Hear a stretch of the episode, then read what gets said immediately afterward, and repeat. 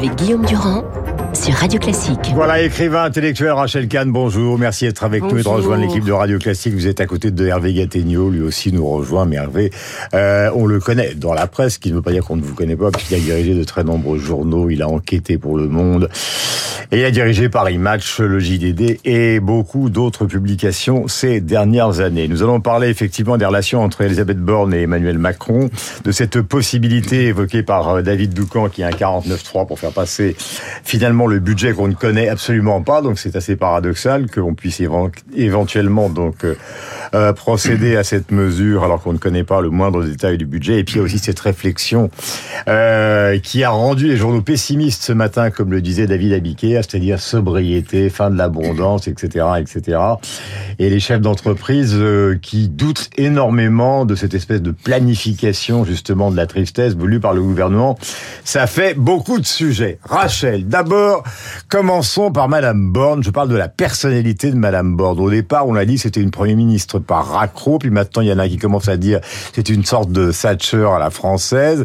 Quel est votre point de vue sur cette personnalité, son évolution, bien qu'on soit euh, simplement quelques semaines après son arrivée au pouvoir? Oui, mais moi je suis abasourdi par ce qu'on a pu entendre au début de sa nomination. Euh, c'est-à-dire qu'on a voulu en faire finalement euh, une forme de bouc émissaire, un peu à la Édith Cresson, avec des préjugés, parce mm. qu'elle parce qu'elle parce qu'elle est née femme. Mm. En fait, c'est ça, moi, qui m'a qui m'a attristé et atterré. Et on a vu quelques jours après, lorsqu'elle a parlé dans son discours, lorsqu'elle a adressé notamment un discours à ces jeunes aux jeunes filles, qu'elle était qu'elle incarne en fait le mm. modèle de la réussite à la française, de la méritocratie, avec de la nation. Exactement. Mais ça, c'était très émouvant. Et là, je pense que les citoyens se sont rendus compte de la force de, de Madame Borne, et puis aussi ont, compris euh, ses compétences. Enfin, c'est pas, c'est pas polytechnicienne, polytechnicienne, ingénieur des mines. Hmm. Euh, c'est, c'est pas n'importe qui. Et en fait, ce qui me, ce qui me fascine, c'est à quel point aujourd'hui on a été pris entre les discours de Zemmour et ceux de Sandrine Rousseau au fond. Hmm. Alors même, c'est pas votre copine Sandrine Rousseau, hein Bah, c'est-à-dire que moi, allez-y. Non, mais elle, prenez votre bassine et puis. Non, mais j'ai honte. J'ai honte parce que l'égalité des droits, c'est pas l'égalitarisme où tout le monde devrait être mmh. une harmonisation revue à la baisse. C'est la méritocratie, c'est mmh. d'aller s'arracher pour aller justement devenir première ministre. Il entrecôte machiste, par non, exemple. mais c'est-à-dire, on a un florilège. On a eu un florilège depuis le début. Ça fait la découverte. et moi, on adore les barbecues. Donc bah, on, se, sent, la viande, C'est tellement sympathique. Et puis moi, je viens aussi d'une, on va dire, double culture pour aller vite, où la viande euh, dans les plats africains est, est, est essentielle, est importante. Mm. Lorsqu'on va au Sénégal ou en Gambie, mm. s'il n'y a pas de viande ou de poisson, c'est mm. pas un plat. Donc là aussi, il faudrait savoir entre les femmes racisées et le néo-féminisme, ce qui peut se jouer. Euh, on a eu un florilège avec Sandrine Rousseau, l'homme déconstruit. Je suis bien accompagnée ce matin. L'homme on, est, on est super déconstruit. Ah enfin, on a quand même, euh, on a des vieux restes euh, à la James Bond. Avec... Il y a eu aussi le fait qu'elle voulait aller voir dans le lit des gens, voir ce qui se passait. Bon, moi je pense qu'il y, y, a un, un, vrai. Si, si, si, jamais Sandrine Rousseau débarque dans mon je pense que je vais c'est non mais c'est un souci parce que d'un côté on n'ose pas euh, critiquer Sandrine Rousseau parce qu'elle est femme et qu'elle se victimise, donc on est dans la victimocratie. Et de l'autre côté, quel est le modèle que l'on donne aux jeunes femmes? Euh, Maintenant, passons au volet euh, politique. D'ailleurs, on en revient, on y reviendra tout à l'heure, mais il est intéressant de voir aussi le procès ahurissant qui est fait au Finlande à cette jeune femme de 35 ans qui réussit absolument tout comme premier ministre et sous qu'elle va danser une soirée dans un dans une boîte de nuit avec quelques stars de rock local, on lui tombe dessus, et est obligé de s'expliquer. Enfin bref. Euh, D'abord, commençons dans l'ordre Hervé euh, et Rachel. Le 49.3 évoqué par David Doucan tout à l'heure sur notre antenne. Ça paraît assez logique, ça a été souvent utilisé. Euh, Est-ce que dans le contexte euh, parlementaire actuel, qui est quand même extrêmement tendu, notamment avec la NUPES, ça, va être la bonne solution? Bah, En tout cas, c'est le, le, scénario le plus vraisemblable. Un Premier ministre qui n'a pas de majorité absolue à l'Assemblée nationale, il a cette arme, elle est prévue dans la Constitution, donc ça n'a rien d'un coup d'État. Euh, c'est un instrument qui est fait pour faire adopter le budget et le budget, il faut bien le dire, euh, c'est le, le scénario de, de la politique d'un gouvernement. C'est mm. pourquoi les opposants font savoir d'avance qu'ils n'ont pas l'intention de le voter. Vous posiez la question de savoir comment on peut dire ça avant de connaître le budget. Ben, au fond, c'est un peu la question existentielle du deuxième mandat d'Emmanuel Macron, c'est qu'on ne sait pas réellement quelle politique il veut mener. Mm. Mais enfin, de toute façon, pour eux, c'est une manière de, de se, se, présenter déjà au présidentiel, c'est-à-dire de début jusqu'à la fin. Parce que le, le, vote du budget, il faut le rappeler aux auditeurs de Radio Classique, c'est l'acte essentiel euh, d'une mandature chaque année. Et là, euh, ça va éviter, au fond, des conversations. Si c'est ça, ça va éviter, au fond, des conversations sans fin. Parce que si on prend pas ce chemin-là, euh, c'est pas que je sois pour le 49.3, mais si on prend pas ce chemin-là, ça peut durer pendant six mois, sept mois. Les conversations avec les amendements qui vont tomber par euh, paquet. Oui, alors il y a un calendrier euh, ouais, qui fait bon. que euh, il faut adopter le budget. Donc euh, le budget, il doit être adopté ou alors le, le gouvernement tombe. Euh, donc bah, le 49.3, il est fait pour ça. Alors oui, il peut y avoir une clarification qui se fait dans le sens où tous les opposants disent nous refusons de voter ce budget, mais il peut y avoir quand même et il y aura à coup sûr des conversations préalables parce qu'au fond, on est dans une configuration parlementaire où chaque voix compte. Mmh chaque fois que Madame Borne ou l'un de ses ministres, à travers un projet ou à travers le projet d'ensemble, c'est-à-dire le budget, mmh. réussira à convaincre un ou plusieurs opposants de voter ou de simplement s'abstenir, ben ce sera une petite victoire. Et au fond, le projet politique de Madame Borne, ben c'est le projet politique du président de la République, si du moins on arrive à le clarifier un peu, parce que cette clarification fait défaut. Mais c'est aussi un projet stratégique, je dirais, un projet politique qui consiste à trouver des des nouvelles alliances, Hervé, des nouveaux accords. Est-ce que vous avez le sentiment, pour prolonger ce que disait Rachel, que finalement, euh, Premier ministre par raccro, euh, c'est quelque chose qui était presque insultant et que, d'après ce que vous avez vu de ces premières semaines et avec l'expérience politique que vous avez, est-ce que finalement, il y a quand même une certaine forme de, de révélation de cette femme? Oui, il y a il y a une révélation euh, de son tempérament. Alors ceux qui la connaissaient euh, le savaient. Euh, c'est une femme qui a énormément de compétences, on l'a dit, mais aussi de caractère et d'autorité euh, naturelle. Euh, elle est très forte. elle se plonge dans les dossiers. Elle a une grande connaissance. Et vous savez, en politique, comme dans beaucoup d'activités humaines, la connaissance des choses impressionne les autres. Et, et, donc elle sert de ressort à l'autorité. Elisabeth Borne, elle fonctionne beaucoup comme ça. Quand vous dites Premier ministre par raccro, Enfin, c'est ce qui a été je... dit au départ. Alors moi, que... je crois que je crois que l'erreur est celle d'Emmanuel Macron. En fait, Emmanuel Macron euh, a voulu euh, entériner un progrès dans la société française, car c'est un progrès qu'il y ait une femme à la tête du gouvernement de la France. Il y avait eu Edith Cresson, euh, Rachel Kahn l'a rappelé, euh, ça s'était assez mal terminé. Mais là, il y avait d'autres candidates qui finalement refusaient. Alors l'erreur, l'erreur d'Emmanuel Macron, c'est d'avoir laissé dire trop tôt qu'il allait nommer une femme, de telle sorte que tout le monde a cru comprendre, et peut-être était-ce vrai, euh, que sa priorité c'était de nommer une femme et qu'importe au fond qu'importe ses qualités ouais. et surtout qu'importe le projet politique. Oui. Euh, il a hésité lui-même euh, avec d'autres femmes. Euh, et donc là, je crois qu'il y a eu une période de flottement qui n'a pas servi Elisabeth Borne. Maintenant qu'elle est installée, ben, il lui reste à construire, je le redis, à construire un projet politique avec le président de la République, mmh. projet politique que nous ne connaissons toujours pas et que la campagne électorale des législatives n'a pas éclairé. Et il lui reste à montrer les vertus, les qualités de sa méthode pour convaincre sur chaque projet une majorité parlementaire. Euh, Rachel, quand le président de la République parle de la fin de l'abondance, euh, euh, il s'adresse aux Français, il s'adresse, Madame Borne, aux entreprises. Mm -hmm. mais d'une certaine manière, moi j'entends un écho à la célèbre phrase de Kennedy qui disait, vous vous en souvenez, ne vous demandez pas, ne vous demandez pas ce que l'Amérique peut faire pour vous, mais demandez-vous ce que vous pouvez faire pour l'Amérique. Est-ce qu'au fond, cette affaire-là, c'est pas quelque chose qui nous est directement adressé à nous? Mais bien sûr, c'est une question, à mon avis, de responsabilité individuelle, mais on le sait, on le sait depuis bien longtemps. Ça, de, enfin, le, même le mot sobriété, on le sait dans, dans, dans notre fort intérieur, qu'il faut vivre un, un, petit peu de manière un peu plus sobre. Et là, effectivement, avec ce mot abondance, moi, je trouve que ça, il y a eu une levée de bouclier sur les réseaux sociaux avec ce mot abondance, mais lorsque les écologistes nous parlent de sobriété depuis les années 70, bah, ça entre, ça entre en écho. Mais la contradiction, je... c'est que les gens n'ont pas, ne se sont pas relevés sur le refus des chèques qui ont été faits à Tire-Larigot pendant Alors, la période du Covid. Donc, euh... Alors, effectivement, il y a, un, un, il y a eu un, un problème. Il y a même là... plus de campagne électorale, parce qu'on continue à faire des, des chèques, chèques. Donc cette campagne électorale, c'est tout simplement la campagne électorale du quoi qu'il en coûte. On est tout à fait dans cette euh, ce principe constitutionnel entre les droits et les devoirs. Mmh. En fait, avec le quoi, le quoi qu'il en coûte, il aurait fallu l'accompagner effectivement de ce mmh. discours de sobriété.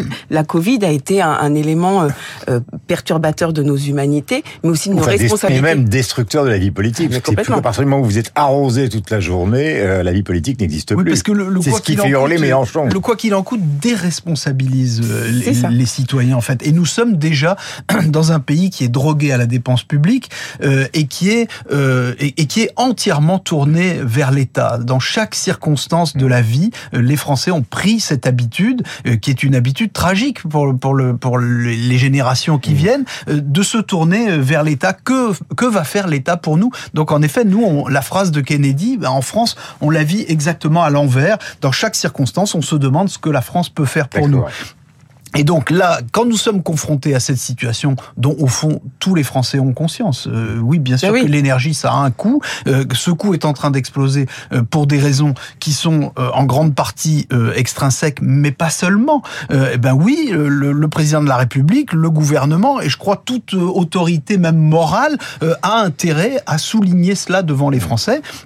On a eu tort de reprocher à Emmanuel Macron ce côté un peu un peu lugubre euh, au milieu du mois d'août, euh, ce discours un peu churchillien, mais il n'empêche que il ne faut cesser de répéter pour comprendre que la position qu'a prise la France euh, face à la crise ukrainienne est une position qui est noble à mon sens, enfin en tout cas moi c'est mon point de vue, qui, est noble et qui est utile parce que justement elle a un coût.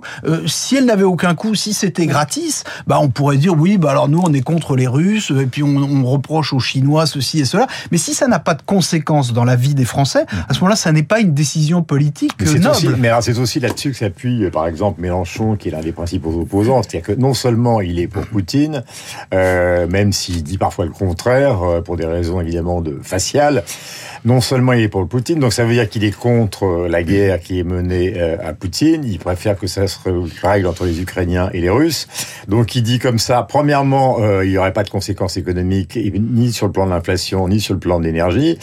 Et deuxièmement, ils reviennent toujours sur la même histoire par rapport à ce que vous disiez tous les deux, puisque les Français ne sont pas très portés justement à faire des efforts pour l'État, mais ils demandent plutôt à l'État. C'est la grande c'est la grande ancienne de, la NUPES qui était celle du Parti communiste euh, même avant la guerre, c'est faites pour les riches, donc attention, les avions privés, les piscines, les machins, enfin, tout recommence, et la taxe donc euh, sur les super profits des entreprises qui sont considérés comme des profiteurs de guerre. Profiteur de guerre étant une expression euh, d'Emmanuel Macron. Hein. Il faut euh, rendre mm. à César ce qui lui appartient. C'est lui qui, qui, a dit ça. Moi, je pense qu'aujourd'hui, il doit le regretter un peu. C'était peut-être un mot un peu malheureux. Euh, il y a en effet, dans une période comme celle-ci, des entreprises qui font des profits et même des profits exceptionnels. Ça n'en fait pas pour autant des profiteurs, sans, sans, vouloir jouer sur les mots. donc oui, bien sûr qu'il y a en ce moment des profits exceptionnels à, à, cause des circonstances. Non, moi personnellement, je, pense que euh, la voie choisie par Elisabeth Borne hier, dans un premier temps, est la bonne, c'est-à-dire d'appeler à la responsabilisation. Hein, j'en parlais à l'instant, la responsabilisation des entreprises, parce qu'en France, avec notre culture juridique profondément marquée euh, par l'égalitarisme, euh, il serait très difficile de d'asséner à l'ensemble des entreprises qui font des profits une taxe, parce que toutes les entreprises ne peuvent pas être logées à la même enseigne. Mmh. Euh, il y a en, effet en ce moment dans le transport maritime ou dans l'énergie des secteurs qui font des profits considérables, mmh. mais vous ne pouvez pas aligner toutes les entreprises de cette façon. Or en France, je pense que le Conseil constitutionnel ne laisserait pas faire un texte qui ne viserait qu'une catégorie particulière d'entreprise. Il faudrait faire toutes les entreprises à partir d'un certain seuil de profitabilité. Mmh. Et donc là, vous pénaliseriez en fait des entreprises euh, qui font simplement bien leur métier. Rappelons à tous ceux qui nous écoutent et à tous les Français d'une façon générale que en ce moment, euh, si les profits des entreprises sont très importants et dans beaucoup de secteurs c'est le cas, eh bien l'impôt sur les sociétés qu'il paye a lui-même mmh. énormément augmenté et tout ça, ça va dans les caisses de l'État. et comme disait Margaret Thatcher, il n'y a pas d'argent public il n'y a que l'argent des contribuables. Donc ce qui sort de la poche des Français, c'est l'argent des Français, mais ce qui rentre dans les caisses de l'État, c'est également l'argent des Français. Elle a été très bonne, hein, Elisabeth Borne, hier, euh, justement, sur la, sur la question de la raison. non, mais, Non, mais voilà. c'est par ça, opposition, parce que- c'est par que- opposition à Sandrine Non, mais Rousseau. c'est pas ça, c'est pas ça, mais on va pas faire parce que parce que je suis une, une femme, vous me dites ça, euh, Guillaume Durand. Vous faites vous faites Ah, des petits bruits de couleur. Non, non, non, je dis qu'elle a été très bonne parce que justement, elle remplit parfaitement euh, son, son habit de, de première ministre et, et selon le- la Constitution, l'article 20, le gouvernement détermine et conduit la politique de la nation. Donc c'est elle qui est en interne, qui est qui est véritablement aux commandes. On pensait souvent que euh, euh, le président Macron allait être là à ses côtés, euh, allait lui dire ce qu'elle allait faire comme une collaboratrice. Et non, c'est véritablement elle Oui, il y a de plus en plus une répartition des rôles. À Voilà. l'étranger, la stratégie de l'autre côté. Donc c'est plutôt un schéma 5e République, euh, qui est un schéma 5e République classique. Puisque vous parlez des entreprises, c'est vrai par exemple, si on prend le dossier algérien, on l'évoquait tout à l'heure avec Stora et François Geffrier, par exemple Total. Bon, évidemment, ils ont fait des profits considérables dans une situation qui leur est favorable, mais vous pouvez difficilement euh, les taxer euh, d'une manière... euh,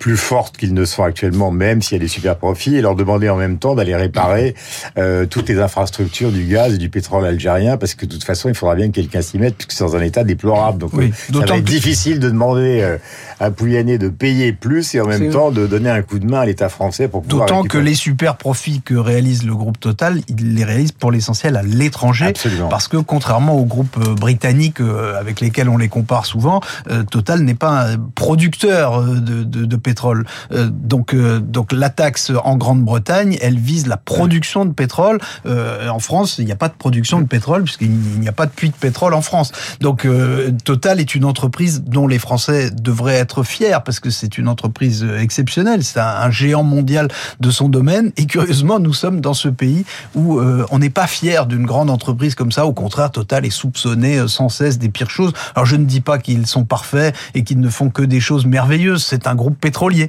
Mais je, ne suis pas sûr que super taxer Total aujourd'hui réglerait beaucoup les problèmes d'énergie des Français. Euh, Rachel, vous vouliez évoquer le cas de cette première ministre euh, finlandaise, Oui. pris par les vidéos, euh, bah, le truc classique, hein, vous allez dans une boîte de nuit, euh, c'est notre cas tous les soirs avec Hervé avant de préparer la matinale. Oui, je, je vous rejoindrai de temps en temps. Voilà, vous êtes vous-même en train d'être planqué avec un iPhone ou avec un Samsung et vous nous photographiez, euh, Hervé et moi collés serrés et bang sur les réseaux sociaux. Donc Radio Classique n'est pas une radio sérieuse, ils sortent jusqu'à 5 heures du matin. Euh, C'est Sana alors- Marin. Comment Sana Marin, cette, la première ministre. alors, et elle a tout réussi. Oui. Elle était extrêmement populaire, elle est à gauche, elle est écologiste. Euh, la- L'adhésion de la Finlande à l'OTAN, elle, elle traite les dossiers les plus euh, complexes. Oui. Elle a 35 ans, elle est mariée. euh, La plus jeune ministre du monde. Voilà, première ministre. Bon, il y a eu euh, dans le passé Golda Meir, Indira Gandhi, euh, Madame Merkel, etc. Mais vous ne supportez pas ce procès. Oui, c'est-à-dire on est dans un monde d'images, c'est-à-dire qu'on ne peut plus rien faire. Et justement, lorsque l'on est femme, on ne nous laisse plus vivre au fond. Est-ce que, est-ce que ça aurait été la même chose si ça avait été un, un homme? Je ne sais pas. Là, on lui a demandé quand même de se soumettre à un test antidrogue. On l'a vu en larmes, euh, vraiment pour. Ce pour- qu'elle a fait, il était négatif. Bah oui. Enfin, je veux dire, d'aller danser, euh, d'aller danser, ça fait partie de, de sa vie privée. On a une vie publique, une vie privée. Et aujourd'hui, c'est cette difficulté. Et on parle beaucoup de laïcité, et c'est très compliqué de faire comprendre aux jeunes que la laïcité, c'est la distinction entre la sphère privée et la sphère publique lorsqu'il y a ces- ce genre de choses qui se passent. Hervé. Oui, on est dans un monde où le, justement le, la frontière entre le privé et le public a tendance à être de plus en plus abolie et c'est très dangereux pour pour chacun. Euh, S'agissant de, de cette première ministre euh, finlandaise, il y a évidemment un, un cliché, euh, il, y a, un- il y a un cliché masculin, euh, ça va de soi. Quand Boris Johnson fait des fêtes, euh, C'est super. des fêtes tout Enfin, à il fait, à hein. incongrues. Il le mais 5 il- septembre. Il, le paye politiquement et ça, bah, on n'a pas à juger de ça. Probablement en France, euh, ça aurait été la même chose. Euh, mais personne ne lui a demandé de faire un test pour savoir s'il avait s'il avait pris des, des substances illicites. Euh, on a considéré qu'il faisait la fête comme un homme, si j'ose dire. Donc là, oui, bien sûr qu'il y a un cliché et que Malgré tous les progrès qui sont faits, j'ai dit tout à l'heure que la nomination d'Elisabeth Borne en était un. euh, malgré tous ces progrès, il y a encore des choses qui résistent. Euh, espérons que peut-être là-dessus, elle va gagner ce combat également et qu'elle va faire progresser euh, la cause des femmes au pouvoir. Rachel Kahn, Hervé Gattegno, Esprit Libre ce matin sur Antenne de Radio Classique. Merci à tous les deux. Voici le journal euh, donc d'Augustin Lefebvre.